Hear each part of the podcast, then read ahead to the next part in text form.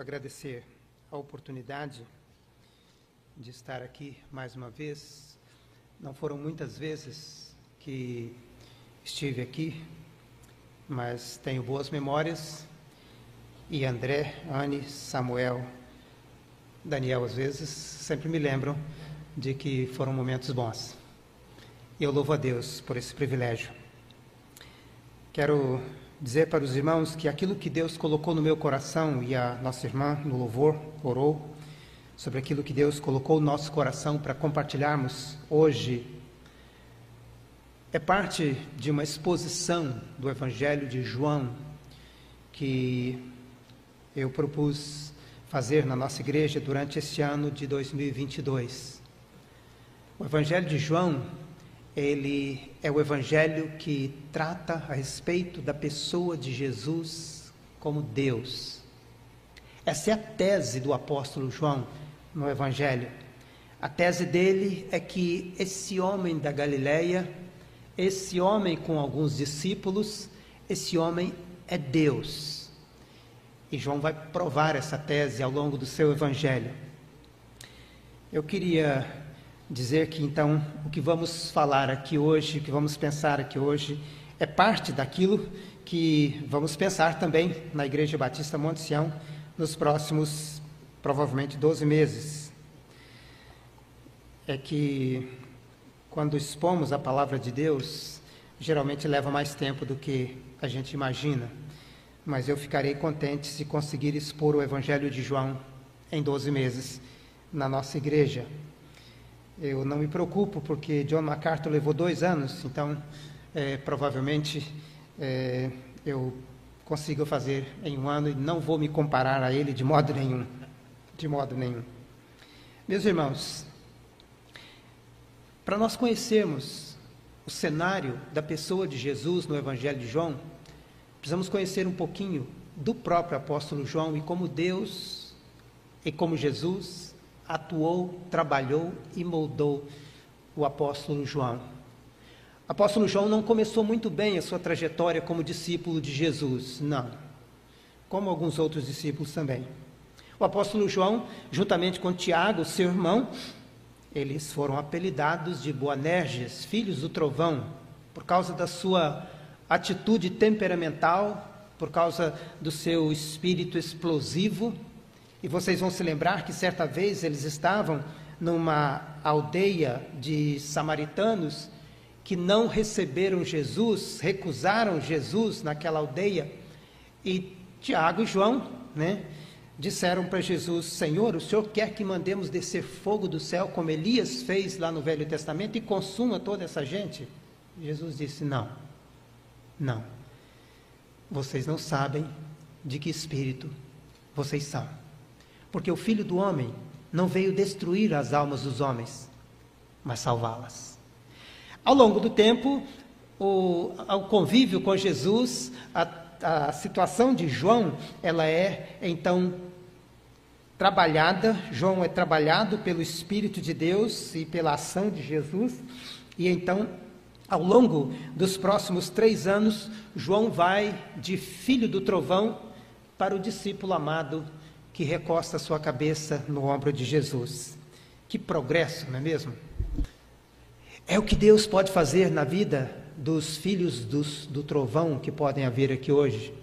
Se o seu cônjuge é um filho do trovão, quem sabe um dia ele pode ser chamado aquele que é amado de Jesus. Né? Se seu filho é um filho do trovão, pode ser transformado pelo poder de Jesus e vir a ser um discípulo amado de Jesus. E é interessante porque João não usa o nome dele no Evangelho. Nenhum dos evangelistas usam de fato, mas a tradição cristã atribuiu a cada um deles, Mateus, Marcos, Lucas e João.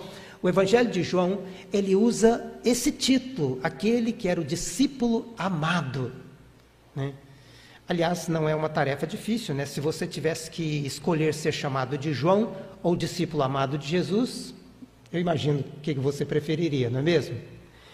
Mas é isso que aconteceu. Ele foi transformado. E ele então, ele escreve o Evangelho de João. Escreve também as cartas de João. Escreve também o Apocalipse de João. E é sobre isso que nós vamos pensar hoje à noite, sobre quem é Jesus no Evangelho de João e as glórias de Jesus no Evangelho de João. Eu quero que você abra sua Bíblia no Evangelho de João, capítulo 1, porque no primeiro versículo, João afirma a sua tese. Bem no primeiro versículo, ele afirma a sua tese.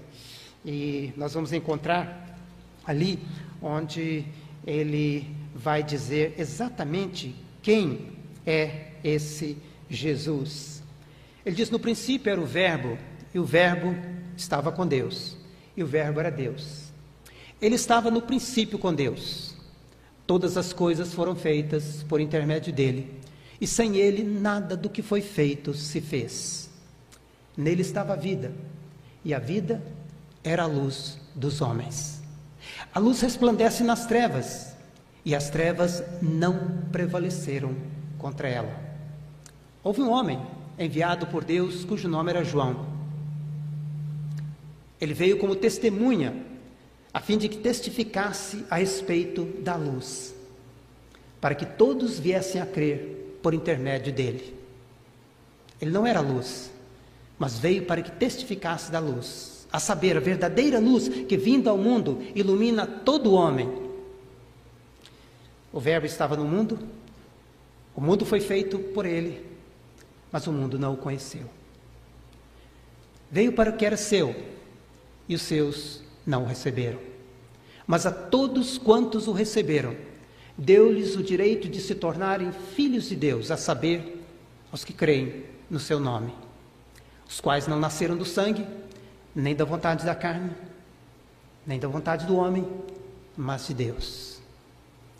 E o Verbo se fez carne e habitou entre nós cheio de graça e de verdade.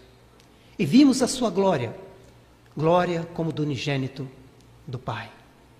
Essa é a primeira declaração que João faz a respeito de Jesus. Ele começa o seu evangelho, ele abre o seu evangelho afirmando a sua tese, e a tese de João é essa: Jesus é Deus. No princípio, era o Verbo, o Verbo estava com Deus, o Verbo era Deus. Você percebe que os verbos era e estava aparecem no pretérito imperfeito, indicando que Jesus existia, ele estava lá antes do princípio. E é interessante notar que o Evangelho de João, ele está narrando um novo princípio. Lá em Gênesis capítulo 1, nós temos que no princípio criou Deus os céus e a terra. Aqui nós temos que no princípio era o Verbo. Ou seja, João, ele tem consciência de que ele está narrando um novo começo, uma nova criação. Esta é a nova criação, da qual você e eu fazemos parte. É aquela que o apóstolo Paulo diz que eis que se alguém está em Cristo, nova criatura é, as coisas velhas já passaram e eis que tudo se fez novo. A nova criação é a criação liderada, encabeçada pelo Senhor Jesus. A humanidade está dividida em duas humanidades. A humanidade que está em Adão, aquela humanidade que vem do pecado, da desobediência e da queda, mas dentro dessa humanidade perdida e condenada, Deus está levantando uma nova humanidade. Deus está levantando uma nova humanidade através do novo cabeça, que é Cristo. Se Adão é o cabeça de uma raça condenada, Cristo é o cabeça de uma raça redimida.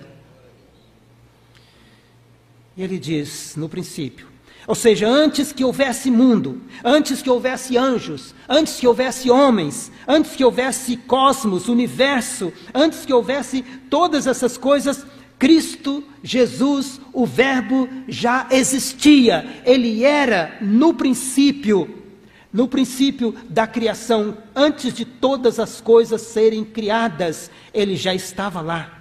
Mas não só estava lá, ele estava com Deus. Ou seja, a expressão aqui, ele estava face a face com Deus, ele estava junto com o Pai. Mas João continua, ele era Deus. Eu não, não me não tenho a presunção de trazer uma explicação sobre a unidade na Trindade eu sei que isso é um mistério de Deus, mas o Pai, o Filho e o Espírito Santo conviveram por toda a eternidade, convivem desde a eternidade na mesma essência, na mesma natureza, Pai, Filho e Espírito Santo. Ele estava com Deus, ele era Deus. E aqui nós chegamos então à tese central do Evangelho de João. Se você perceber, em todo o Evangelho de João, em todos os capítulos do Evangelho de João, ele vai, é, de algumas formas, de várias formas, na verdade, nós vamos apontar duas delas, ele vai mostrar essa tese de que esse Jesus, ele é Deus. Eu não sei qual Jesus que você conheceu, eu espero que você tenha conhecido o Jesus verdadeiro. Mas há muitos que conhecem outro Jesus. Existem até seitas que Jesus é feito irmão de Lúcifer. Eu queria dizer para você que Jesus é Deus e João traz isso para nós aqui hoje à noite. Ele faz as mesmas coisas que Deus faz, ele tem as mesmas prerrogativas que Deus tem, ele tem os mesmos atributos do Pai, ele é Deus grande pensador C.S. Lewis, C.S. Lewis ele, ele disse, numa das suas citações, ele diz que com relação à pessoa de Jesus, você só tem três alternativas. Deus, o Senhor Jesus, os evangelhos não deixaram aberta a questão para nenhuma outra alternativa. As únicas três alternativas que você tem a respeito de Jesus é: ou ele era um mentiroso, ou ele era um louco, ou ele era Deus. Porque se ele é, disse que era aquilo que não era, ele, era, ele foi mentiroso. Se ele disse que ele, perdão, se ele disse aquilo que ele não era, ele foi mentiroso. Se ele não era aquilo que ele pensava ser, ele era um louco.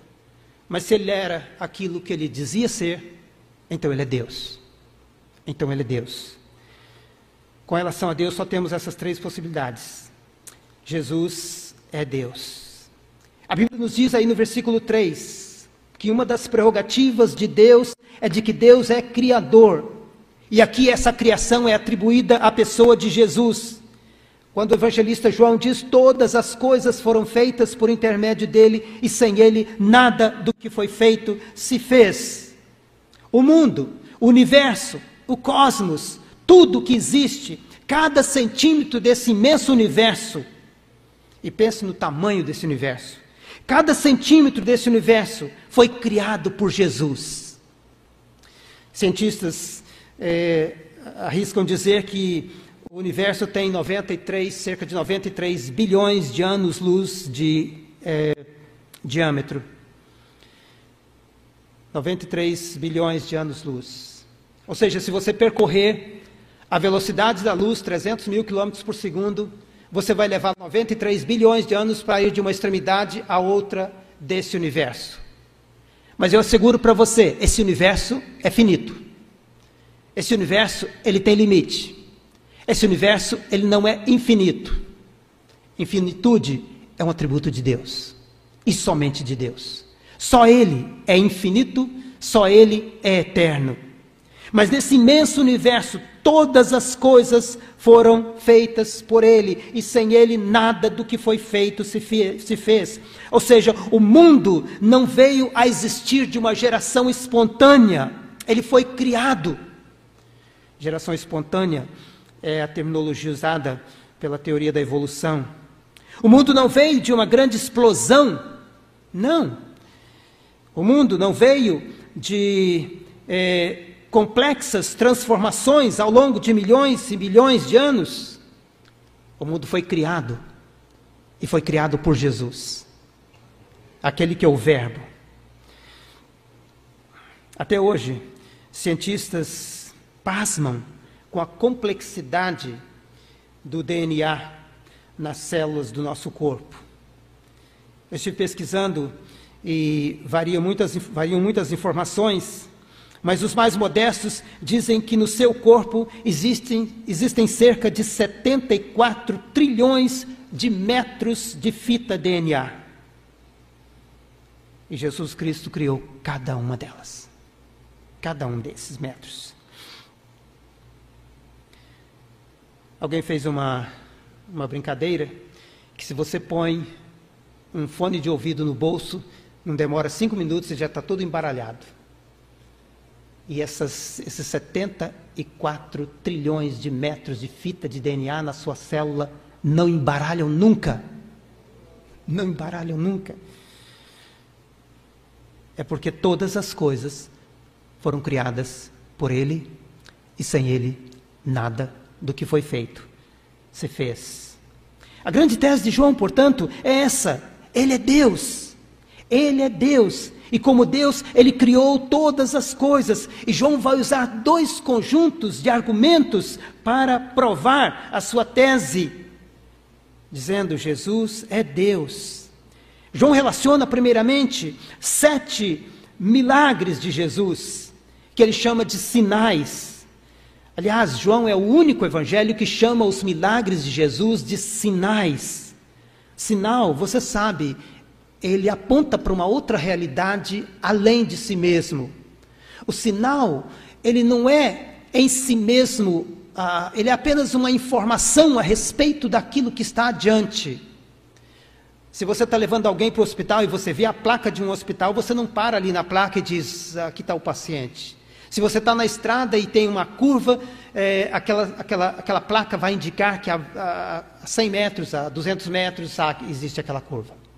João usa o termo sinal propositadamente para apontar para a realidade de que esse Jesus é Deus. Ele é Deus.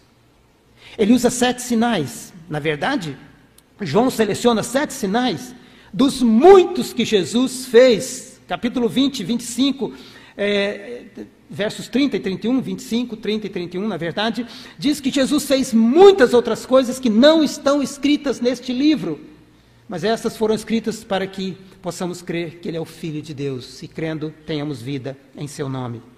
Ou seja, todo mundo não caberia os livros, está no versículo 25, de que seriam, que seriam escritos a respeito de Jesus. João seleciona sete sinais desses para nos dizer: esse é Jesus, ele é Deus. No capítulo 2, João mostra Jesus transformando a água em vinho. O poder de Jesus sobre as leis da natureza. Ele suspende as leis da natureza para que ele possa agir como ele quer. Isso é atributo de Deus. Isso é atributo daquele que é criador. No capítulo 4, ele cura o filho de um oficial romano a 30 quilômetros de distância, ele diz para o pai: Vai, porque o teu filho está bem. E o pai creu e foi. Chegando lá, descobriu que o seu filho tinha sido curado exatamente no dia anterior, uma hora da tarde, quando Jesus pronunciou aquelas palavras. Ele é Deus. No capítulo 5, ele cura um paralítico lá em Jerusalém. No capítulo 6, ele multiplica pães e peixes, mostrando o seu poder de provisão. Ele é o Jeová Jiré, é o Deus provedor. Ainda no capítulo 6, ele anda sobre o mar, mostrando que ele altera, ele suprime, ele é, modifica as leis da natureza como ele quer. Leis estas que ele mesmo criou. O universo ele é regido por leis. Você se lembra disso no ensino médio? Você se lembra das leis de física, das leis da termodinâmica, das leis de lei da gravidade e outras leis mais? Esse universo é regido por leis. Quem foi que criou essas leis? Foi Ele, foi Jesus. Aquele que é o Verbo, estava com Deus e era Deus. No capítulo 9, ele cura um cego de nascença, para dizer para os líderes religiosos da sua época, daquele tempo, que eles eram cegos E há toda uma polêmica a respeito disso. Lá no capítulo 9 de João. E Jesus os acusa de cegueira espiritual. E no capítulo 11, Jesus ressuscita Lázaro. Ele traz de volta aquele que há quatro dias estava morto, aquele que há quatro dias estava já no túmulo, aquele que há quatro dias já estava, portanto, em decomposição. Ele traz de volta a vida, porque ele é Deus, só Deus pode fazer isso. Mas João usa um outro argumento, e esse argumento eu acho muito interessante. João seleciona sete expressões de Jesus para dizer quem ele é a expressão eu sou. Ah, você percebe que João gosta do número 7, não é mesmo? De propósito, ele usa é, o número 7, muitas vezes no Apocalipse também. E ele seleciona então aqui sete expressões que Jesus usou para dizer que ele é Deus. Essa expressão é eu sou. Eu sou, você sabe, é o nome de Deus. Eu sou é a forma, é o nome pelo qual Deus se identifica a Moisés, lá em Êxodo capítulo 3, verso 14, quando Deus aparece a Moisés e Moisés questiona, dizendo: Quando eu chegar lá no Egito e o povo disser: Quem foi que mandou você aqui? Diga. Deus diz para ele: Diga para eles que eu sou, te enviou.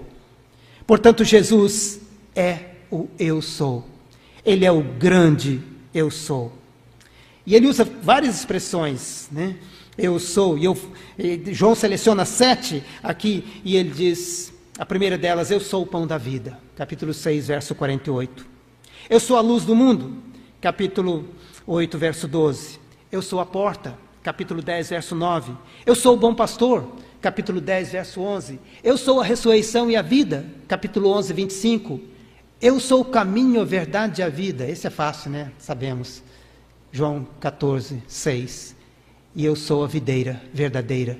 João 15, 1. Jesus é verdadeiramente Deus. Ele é verdadeiramente Deus. Você pode perguntar: o que, que eu tenho a ver com isso? O que, que eu tenho a ver com isso? E eu quero dizer para você: você tem tudo a ver com isso. Porque lá em João capítulo 17, verso 3, João nos registra essa palavra de Jesus. Quando Jesus faz a oração sacerdotal, ele diz: E a vida eterna é esta, que te conheçam a ti, o único Deus verdadeiro, e a Jesus Cristo, a quem enviaste. A salvação, meus irmãos e amigos, a salvação é um presente de Deus, dado a nós. É a vida eterna, é a vida com Deus é a vida que você tem quando você crê em Jesus Cristo como seu único e suficiente Salvador. Jesus diz: a vida eterna é esta. O que é a vida eterna? Não é frequentar uma religião, não é passar por certos rituais religiosos, não é ser membro de determinada igreja. A vida eterna é que te conheçam a ti, o único Deus verdadeiro, e a Jesus como é, o Senhor enviou. Essa é a vida eterna. Conhecer o verdadeiro Deus, conhecer o verdadeiro Jesus, faz a diferença entre a eternidade com Deus no novo céu e na nova terra. Conhecer a Jesus como Deus faz a diferença entre morar no céu, na presença de Deus, e a eternidade debaixo do juízo e da condenação de Deus em um lugar horrível que a Bíblia chama de lago de fogo e enxofre. Eu queria nesta noite convidar você a refletir sobre qual é o Jesus que você conheceu. Qual Jesus que você conheceu? Se o Jesus que você conheceu não é o que a palavra de Deus diz, ele é Deus, ele é um com o Pai, ele é da mesma natureza de Deus, ele é da mesma essência de Deus. Se esse não é o Jesus que você conheceu, você conheceu Jesus errado. E eu convido você nesta noite a conhecê-lo, a conhecer o verdadeiro Jesus e entregar a sua vida a Ele. Ele disse: Eu e o Pai somos um. Quem me vê a mim, vê o Pai. Agora, ó Pai, Glorifica-me com aquela glória que eu tinha antes que o mundo existisse. Aquela glória que eu tinha contigo antes que o mundo existisse. Ele é Deus. Se ele era o que disse que era, C.S. Lewis tinha razão. Ele é Deus. E só nos resta agora, meus irmãos e amigos, só resta a cada um de nós agora cair aos seus pés em adoração e dizer, como Tomé: Senhor meu e Deus meu. Eu queria orar com você. Eu queria que você refletisse: esse é o Jesus que eu conheci? Esse é o Jesus que me foi apresentado? Numa geração onde as pessoas têm a sua própria opinião a respeito de Jesus, é bom a gente lembrar que aquilo que é autoridade a respeito da pessoa de Jesus são as Escrituras Sagradas, é a palavra de Deus. Num tempo que as pessoas dizem, eu penso assim, ah, mas eu penso desse jeito, ah, eu penso daquele, daquela maneira, ah, Jesus para mim é, ou Jesus para mim é. Jesus é aquele que a palavra de Deus apresenta. Vamos orar. Curva a sua cabeça. E eu queria orar com você. Se houver aqui uma pessoa que tem dúvidas a respeito da sua salvação, que tem dúvidas se conheceu o Jesus verdadeiro ou não, eu quero convidar você a nesta noite conhecer o Jesus verdadeiro, aquele que é Deus, aquele que é Criador, aquele que é mesmo em essência e natureza com o Pai, aquele que é eterno, sempre existiu. Eternidade não é tempo, eternidade é o que Deus é. Tempo é o que nós vivemos. Desde a criação, vivemos no tempo. Um dia essa criação vai, vai acabar. Tempo vai deixar de existir. Estaremos na eternidade. Se você conheceu Jesus errado, ou conheceu um Jesus parcial, eu convido você nesta noite a dizer: Eu quero esse Jesus, que é Deus, que é um com o Pai, que é eterno, Vamos orar, Pai querido, Santo, Santo, Santo é o teu nome. Te louvamos, Pai, na beleza da tua santidade. E te pedimos, Pai, que a tua palavra seja agora aplicada pelo teu Santo Espírito ao coração de cada pessoa aqui nesta noite. Ó Deus, aqueles que já conhecem o Senhor Jesus como Deus verdadeiro, como Criador, como um em essência, em natureza com o Senhor. Ó oh Deus, que o Senhor os abençoe. Mas se há alguém aqui, Pai, que conheceu uma caricatura, talvez, ou uma forma diferente daquela que a Bíblia apresenta de Jesus. Ó oh Deus, vá ao coração agora pelo Teu Espírito Santo e aplique esta palavra, Pai.